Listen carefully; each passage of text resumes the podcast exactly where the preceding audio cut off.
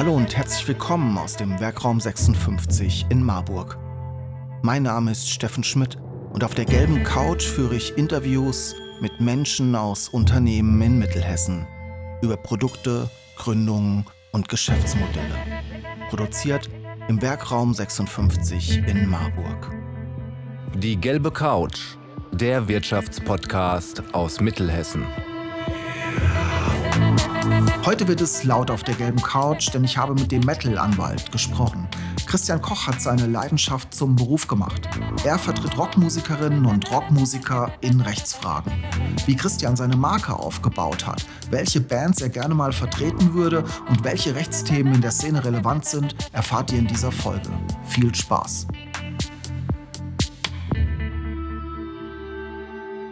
Ja, Christian, schön, dass du heute den Weg hier zu mir auf die gelbe Couch nach Marburg gefunden hast. Wir sprechen ein bisschen über das, dein Dasein als Rechtsanwalt. Kurz vorab, für die, die dich nicht kennen, erzähl mal, wer bist du, wo kommst du her, was machst du so? Ja, danke erstmal für die Einladung. Mein Name ist Christian Koch und ich bin Rechtsanwalt. Ich bin Fachanwalt für IT-Recht und für Urheber- und Medienrecht. Und das ist in der Tat auch das, was ich mache. Aber ich bin ja heute hier, um so ein bisschen über meine Marke Metal-Anwalt zu reden. Und als Metal-Anwalt, auch der einzige seiner Art, berate ich Bands, Labels, Konzertveranstalter, Webradiomenschen, Promoter, alle rund um die Szene der schönsten Musik der Welt. Super spannend. kurz bevor wir zum Metal-Anwalt kommen, kurz vorab, wie bist du dazu gekommen, Rechtsanwalt zu werden? War das immer schon als kleiner Junge dein Berufswunsch? Was hat dich auf die Bahn gebracht? Ganz, ganz im Gegenteil. Ähm, ich wusste zwar relativ früh, also so in der 10. Klasse, dass ich gerne Jura studieren wollte. Da hatten wir im Politikunterricht das Grundgesetz und fand ich geil. Ja.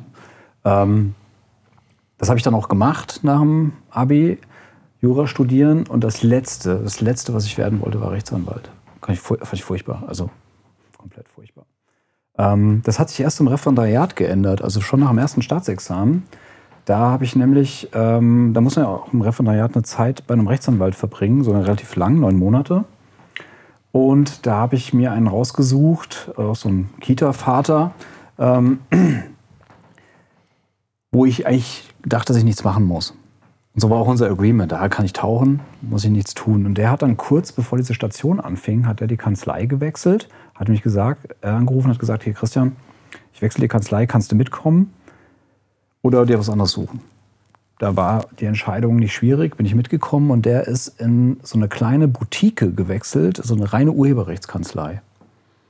Ähm, großen Boutique heißt dann eine kleine spezialisierte. Ja, ja, genau. Eine ganz, das, was wir aus der Innenstadt kennen. Ähm, genau. Mhm. Genau, eine kleine, ganz spezialisierte Kanzlei, die hat nur Urheberrecht gemacht und da hat sie tatsächlich, also nur Musikurheberrecht und nur Künstlerbetreuung entsprechend in dem Fall. Und da bin ich mit als Referendariat und da kam, als Referendar, da kam ich rein und da hingen goldene Schallplatten an der Wand und die liefen alle im T-Shirt rum ähm, und haben sich alle geduzt und das war total cool, waren aber alles Rechtsanwälte. Und dann habe ich da angefangen zu arbeiten und die haben mir relativ schnell ähm, einfache Arbeit zum Mitarbeiten gegeben.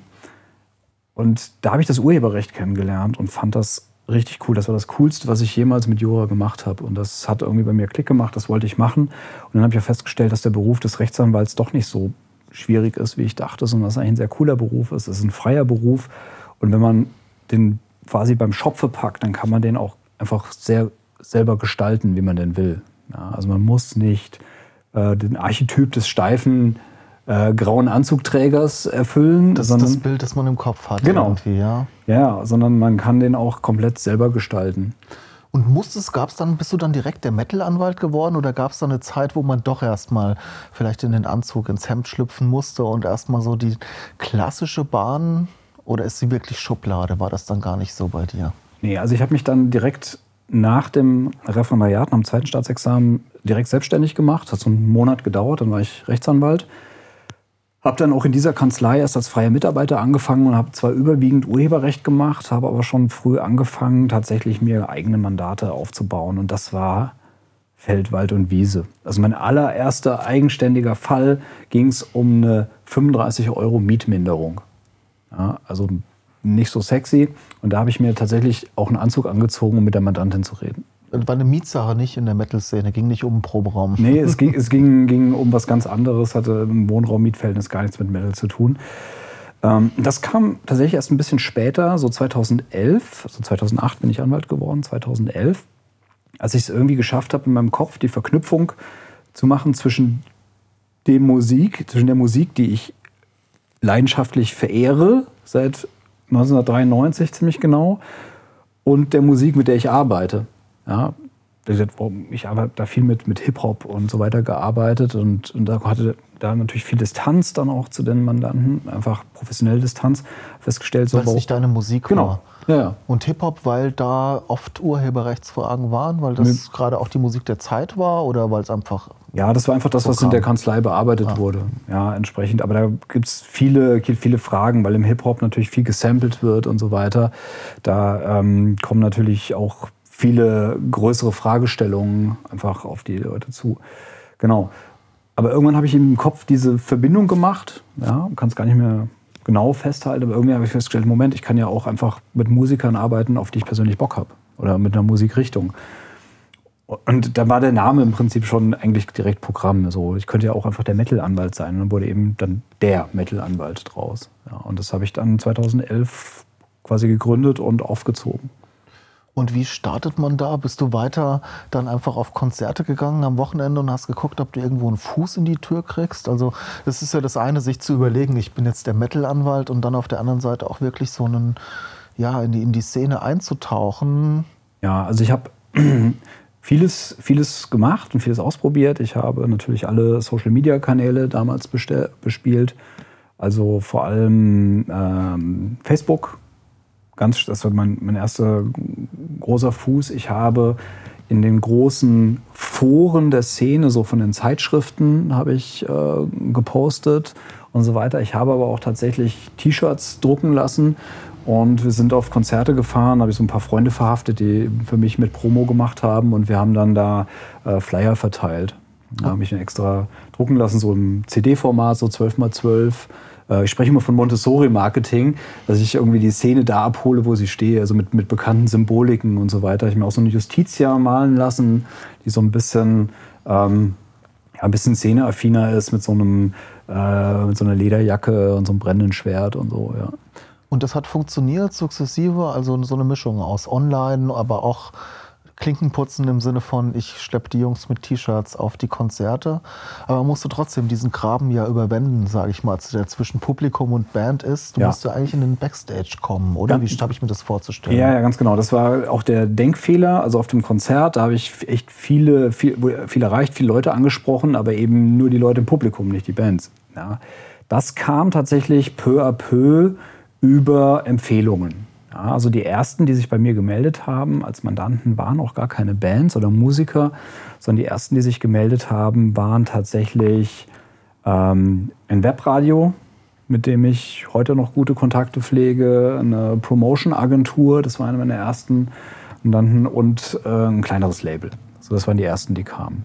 So. Und du hast es direkt, sage ich mal, als Selbstständigkeit dann Vollzeit gestartet oder wie hat sich das entwickelt von dem, von dem Arbeitsaufwand, auch von der Zeit, die du da reingesteckt hast? Hat es von Anfang an funktioniert?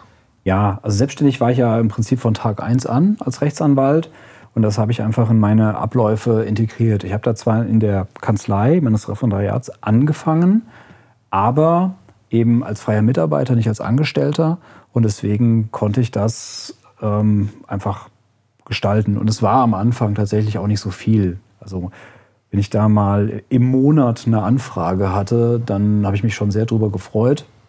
Und es ist auch nicht so, dass das heute mein Hauptstandbein ist. Also das ist das, was Spaß macht. Ja, also das, das sind eigentlich, das macht durch die Bank Spaß. Das sind schöne Sachen. Ähm, ich verdiene auch damit Geld, klar, aber das ist nicht mein Brot- und Buttererwerb. Das mache ich im Prinzip mit ähm, dem normalen Urheberrecht und den IT-Rechtssachen. Du hattest mit Hip-Hop zu tun, bist dann zu einer Musik gewechselt, wo du sagst, das war deine Leidenschaft eigentlich schon jetzt seit äh, nunmehr 20 Jahren. Hat das eine Veränderung gebracht? Konntest du Dinge, die du im Hip-Hop gemacht hast, ganz einfach adaptieren auf das Heavy Metal oder auf das Metal-Thema? Oder hast du, sage ich mal, durch deine Kenntnis der Szene auch einen Vorsprung gehabt und wusstest, ähm, welche, welche Dinge, welche Besonderheiten vielleicht doch auf dich zukommen? Ja, das Recht ist immer das gleiche, tatsächlich, egal welche Musikrichtung. Es ist auch mittlerweile so, dass wirklich auch Leute aus anderen Genres zu mir kommen, die entschuldigen sich immer. Ja, das ist ganz lustig, müssen sie nicht. Aber ich habe durchaus auch Schlagermenschen mittlerweile, die ich vertrete, sogar Schlagerlabel. Ähm, das ist kein Problem. Ähm, aber tatsächlich die, die Szene zu kennen, äh, so ein bisschen wissen, wie die Leute eigentlich ticken alle und, und wen man dann mal ansprechen kann und so weiter, das hat schon immens geholfen. Ja? Auch einfach zu wissen, wie die, wie die Leute so grundsätzlich funktionieren. Natürlich sind das alles Menschen und Individuen, Individuen klar, aber ähm, so, so quasi diese Strömung zu kennen und da so ein bisschen auch mitreden zu können und dann zu sagen, ja Jungs, ähm, da, euer Album ist super, erinnert mich an das und das, sind das vielleicht eure Einflüsse? Ja, das stimmt und so. Und dann kann man natürlich, ja, wenn man das kennt, einfach, einfach mitreden. Ja. Mhm. Ähm, erzähl mal kurz deine Kunden, also diese Bands. Was sind das für Bands? Das ist ja, bewegt sich ja irgendwo sicherlich zwischen Metallica und einer kleinen Dorfrock-Band. Ja, ganz genau. Also ich habe durchaus kleine Bands, auch Newcomer-Bands, die gerade so, sage ich mal, dem, dem Hobbybereich so ein bisschen entwachsen sind, die so, sich so professionalisiert haben, dass sie zumindest mal was aufnehmen, dass sie Auftritte mit Gagen spielen, wenn auch kleine Gagen. Aber ich habe auch schon sehr große internationale Bands, Metallica war nicht dabei, ähm, vertreten, die auch auf namhaften Festivals Headliner-Gigs gespielt haben. Darfst du da irgendwelche Namen nennen? Das, oder? Das, darf ich, das darf ich leider nicht. Aber ich kann sagen, ich habe mal mit einer Band aus England nach einem Headliner-Gig nachts um zwei in Würzburg in der Posthalle im Backstage-Bereich deren neuen Labelvertrag verhandelt. Das war super. Und waren da jetzt auch schon Bands dabei, wo du sagst, verrückt, vor ein paar Jahren habe ich noch die Alben gehört und jetzt sitze ich hier mit den Jungs zusammen und verhandle einen Vertrag? Ja, absolut. Also das waren schon auch richtige Fanboy-Momente. Ähm, und da habe ich mir auch echt schwer getan, anfangs zu sagen, okay, ich bin jetzt, ihr bezahlt mich, ich bin euer Dienstleister, aber ich bin auch euer Fan. Würdet ihr mir diese Platte signieren? Ja, habe ich am Anfang. Habe ich mich gefragt, wie ist das dann mit der Distanz, die du zum Hip-Hop hattest, wenn ja. die so verloren wird? Ja, das ist also in der Tat, das, das muss man tatsächlich unterscheiden. Also ich würde jetzt nicht mit der, mit der Platte da reinplatzen, sondern ich würde erstmal tatsächlich den Business abhandeln. Und wenn man damit fertig ist und, und dann auch irgendwie im Gespräch ist, da mal vorsichtig anfragen. Ja. Und haben die Menschen so das eingelöst, was du dir vorgestellt hattest dann auch immer? Oder merkt man, okay, ich sitze hier doch jetzt vor ganz normalen Menschen wie wie, äh, keine Ahnung, wenn ich jetzt hier über die Straße laufe. Ja, ja. letzteres. Also auch, auch die Rockstars sind einfach total ganz normale, geerdete, geerdete Menschen. Und ähm, tatsächlich ist auch der Backstage-Bereich nicht so wild, wie man sich das aus äh, Motley Crue-Filmen vielleicht äh, äh, erträumt. Ne? Die Themen, was sind das für Themen, die diese Bands umtreiben? Du hast jetzt schon so hin und wieder angedeutet, wir müssen jetzt auch gar nicht juristisch zu tief gehen, aber was sind das für Fragestellungen? Worum geht es da? Ja, das sind ganz, ganz klassische urheberrechtliche Fragestellungen. Das geht meistens darum, wie Rechte aufgeteilt werden oder übertragen werden, ähm, welche Tantiemen ähm, mit einem Label zu verhandeln sind. Also tatsächlich einfach, wer kriegt was. Ja, solche Geschichten. Manchmal sind es Sachen, dass sich ähm, Besetzungen in Bands wechseln und man den Verbleib der Rechte klären muss. Solche Geschichten. Ähm, manchmal sind es Fragen zu, zu neuen Verträgen, die abgeschlossen werden. Band wechselt das Label oder kommt erstmalig zu einem Label. Ähm, eine neue Platte soll produziert werden oder ähm, Coverversionen von Liedern sollen aufgenommen werden. Solche Geschichten sind das tatsächlich immer. Du willst dich als Experte positionieren und deinen eigenen Podcast starten? Dann melde dich zu unserem kostenlosen Info-Event an. Wir geben dir die wichtigsten Fragen mit auf den Weg, die du dir zum Start deines Podcast-Projektes beantworten solltest. Geh einfach auf www.wr56.de. Hier kannst du dich für den nächsten Info-Workshop anmelden. Wir freuen uns auf dich. Mhm. Ähm, du hast vorhin gesagt, du hast als Metal-Anwalt angefangen. Mittlerweile bist du der Metal-Anwalt. Ähm, machst du noch viel Marketing? Willst du noch bekannter werden?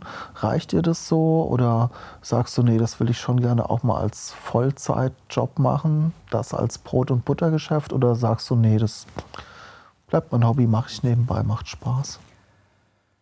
Also ich hatte das mal so geplant, dass das mein Haupterwerb werden würde, aber dazu kam es nicht, weil es dazu im Prinzip nicht genügend abgeworfen hat.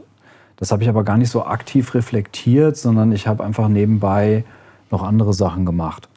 Ähm, zum Marketing hatte ich irgendwann einfach gar keine Zeit mehr. Das habe ich sträflich vernachlässigt, weil ich ja als One-Man-Show im Wesentlichen damit beschäftigt war, die Rechtsfrage zu beantworten, nicht so sehr über die Beantwortung der Rechtsfrage öffentlich zu berichten.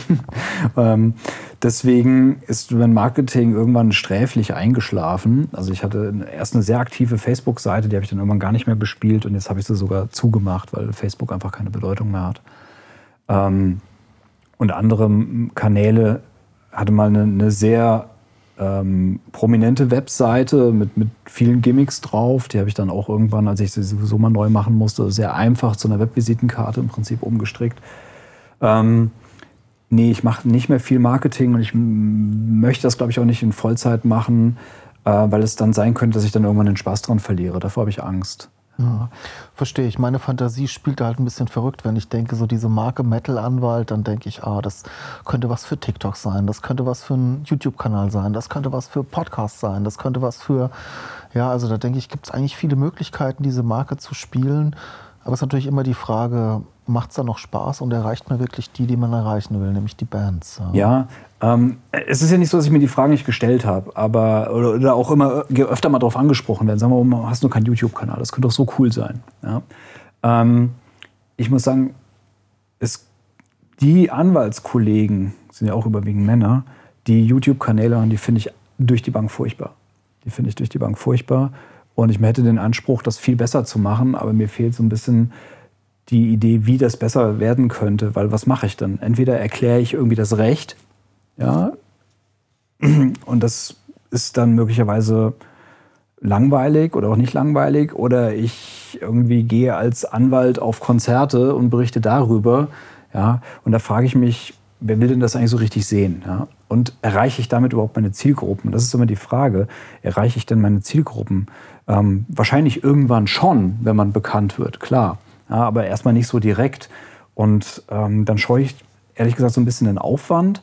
Und zweitens habe ich da, glaube ich, echt ein Problem mit Kontinuität. Ich habe jetzt schon mal probiert, auch zu bloggen oder so. Ja, das ist irgendwie nach drei Monaten eingeschlafen. Dachte ich auch Newsletter zum Beispiel. Ja, weil ich, was, weil ich da irgendwie nicht hint hinterher kam. Also ich hatte einen Kopf voller interessanter Ideen, aber irgendwie habe ich die Kontinuität nicht geschafft. Ähm, ein Podcast tatsächlich habe ich sogar auch schon ähm, mir überlegt, aber der hat jetzt gar nicht so sehr was mit Metal Anwalt, sondern mehr mit, mit Metal an sich zu tun, wo ich über eine, eine Sparte eigentlich podcasten wollte. Ähm, habe dafür schon einen Twitter-Account angelegt, aber mehr ist da auch nicht geschehen bis dahin. Ja, weil ich einfach, also ich komme tatsächlich auch nicht dazu im Moment, einfach zu viel zu tun. Aber ich ähm, habe die Begeisterung für den Anfang, aber ich weiß nicht, ob ich die Begeisterung habe, das fortzusetzen. Hm, verstehe. Ähm, du bist Fan. Ich habe früher Metal gehört, das ist auch schon wieder 20 Jahre her. Das war so Pantera, Metallica, Iron Maiden. Ist es so deine Szene, wenn du dir jetzt fünf Kunden wählen dürftest? Welche Bands wären die Top 5, mit denen du gerne arbeiten würdest? Oh, das ist natürlich eine, eine gute Frage. Also, was ich derzeit am liebsten höre, ist Doom Metal. Also die ganz tiefe und besonders langsame Spielart. Und wenn ich dann mir aussuchen dürfte, mit, mit Bands zu arbeiten, dann wäre das sicherlich Candlemas. Mit den finde ich ganz großartig. Ähm, an, an, Nummer eins. Und dann sind es lauter kleine Bands, weil tatsächlich ich jeden Tag neue entdecke, wo ich denke, oh, das ist so unfassbar cool. Wo entdeckst du Metal? ich komme ja eher so aus dem Elektro-, auch Hip-Hop-Bereich. Für mich war da YouTube lange was, wo ich viel entdeckt habe. Ist das im Metal-Bereich auch so? Ähm, für mich nicht. Also das eine ist ähm, Freunde und Bekannte, die irgendwelche Sachen auftun und mir empfehlen. Das ist ein stetiger Quell. Ja, das ist so eine, so eine Findet es auf Spotify alles statt dann auch?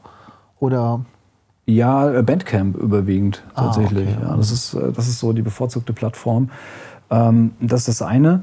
Aber da ist für mich das mit das Interessanteste Instagram. Und dort nicht gar nicht mal so die Bands oder die Labels, sondern Plattensammler, die irgendwas posten. Dann sehe ich das, ah, das, das Cover spricht mich ja schon an, dann höre ich da mal rein. Eigentlich wie so früher im Plattenladen. Ja, das ist so ein bisschen sowas. Den ja. Instagram-Account durchgucken und gucken, ist da ein Plattencover dabei, das mich anspricht und dann Ja. gehe ich da ein Stück tiefer. Und dann ist Bandcamp die Plattform, weil da viele Bands dabei sind, die noch nicht auf Spotify stattfinden. Genau. Oder Ja, also erstens ist es eine, eine durchaus für die Musiker auch faire Plattform, weil die etwas mehr zahlt als Spotify. Also man kann dort auch, auch streamen, also sehr gut reinhören. Man kann aber auch vor allem direkt Sachen kaufen. Ja, meistens bei den Bands direkt. Und das finde ich natürlich eine schöne Sache, wenn ich ähm, nicht noch äh, den Distributor und den äh, Großhandel und was ich bezahlen muss, sondern wenn das einfach direkt bei der Band ankommt oder bei dem kleinen Independent-Label. Ähm, deswegen ist das super. Aber ich kann da vor allem auch alles reinhören und da ist es viel mehr als Spotify. Also es gibt so viele Bands, die es wahrscheinlich in ihrem Leben nicht auf Spotify schaffen oder Deezer oder Amazon Music oder you name it. Ähm, aber die ich da durchaus hören kann. Super interessant. Ich glaube, wir sind schon fast über die 20 Minuten hinaus. Schade. Die Frage, ja, ich könnte auch noch weiter quatschen. Die Frage mit den fünf Bands, da hast du eine genannt und dann so mehrere kleine. Ähm, so zum Abschluss, was äh, wären so die nächsten Schritte des Metal an? Was gehst du einfach auf Konzerte und guckst, was passiert und machst es weiter zum Hobby oder wie geht's für dich weiter? Hast du so einen Jahresplan auch äh, an Festivals? Ja, das, das auf jeden Fall. Also jetzt wieder, war ja ein bisschen ruhig ne, in den letzten Jahren. Äh, war auch schon auf einem dieses Jahr in, in Holland, in Eindhoven, Into the Void hieß es. Äh, großartig. Ähm, Habe aber auch noch ein paar auf der Liste. Also soll nach Dänemark gehen im Mai zum Es Esbjerg Festival. Faz, ja. ähm, Hammer of Doom. Da merke ich, wie speziell diese Szenen Ja, sind. ja. Wenn man da nicht drin ist, dann merkt man, dann kriegt man sowas, dann kriegt man die Wacken, ja, die großen Sachen kriegt man irgendwie mit. Aber was da eigentlich passiert, kriegt man gar nicht so mit. Ja, und die ganz Großen, die interessieren mich einfach nicht mehr. Ähm, zu viele für mich uninteressante Bands, die ich gesehen habe oder gar nicht sehen will, oder zu viel Ballermann ringsum. Ja, also ich bin da vielleicht auch meinem Alter geschuldet, bin ja schon 43. Ich gehe tatsächlich auf Konzerte, um die Musik zu hören, auch auf Festivals. Und ähm, ich habe da keinen Bock, im Camp rumzuhängen und zu saufen oder mir ein lustiges Kostüm anzuziehen. Also das spricht mich alles nicht an, sondern ich möchte dann schon gerne die Musik hören.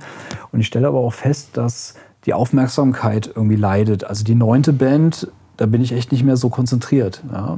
Und deswegen muss man da schon gucken. Und bei den ganz großen Sachen ist das Angebot einfach zu groß. Deswegen gehe ich mittlerweile gerne eher auf ausgewählte, kleinere Veranstaltungen.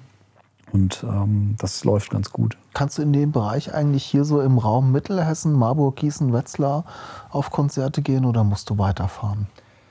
Ähm, ja, doch, geht schon. Gerade Marburg ist ja ähm, schon echt ein Hotspot. Also da passiert unheimlich ins viel. Kfz dann? Oder? Ja, ins Kfz oder ins äh, Café Trauma oder im, im Knubbel wird viel veranstaltet. Ja. Ähm, da, da finden schon echt viele auch coole Sachen statt. Gerade in Gießen tatsächlich nicht so. In, in Wetzlar ist so ein bisschen andere Szene. Da gibt es auch das Franzis und so. Ähm, da, da findet schon was statt, aber in der Regel muss man eine Ecke fahren. Ähm, was ich auch feststelle und bedauere, ist, dass irgendwie viel auch um Frankfurt einen Bogen gemacht hat. Ähm, dass ich doch. Bands oder Ja, ja, ja. Also, die nicht mehr in Frankfurt auftreten? ja, warum auch immer. Also, die meisten Touren sind irgendwie, finde ich, in Frankfurt statt. Ja, also das War die Batsch Cup doch früher immer? Gibt es noch? ja, die Batsche gibt es noch. Ähm, gibt auch noch, noch kleinere wie das Nachtleben und so weiter. Also, diese Clubs sind schon da, aber irgendwie finden die Konzerte da nicht statt. Oder das Bett. Das Bett ist eigentlich auch ganz cool. In Sachsenhausen.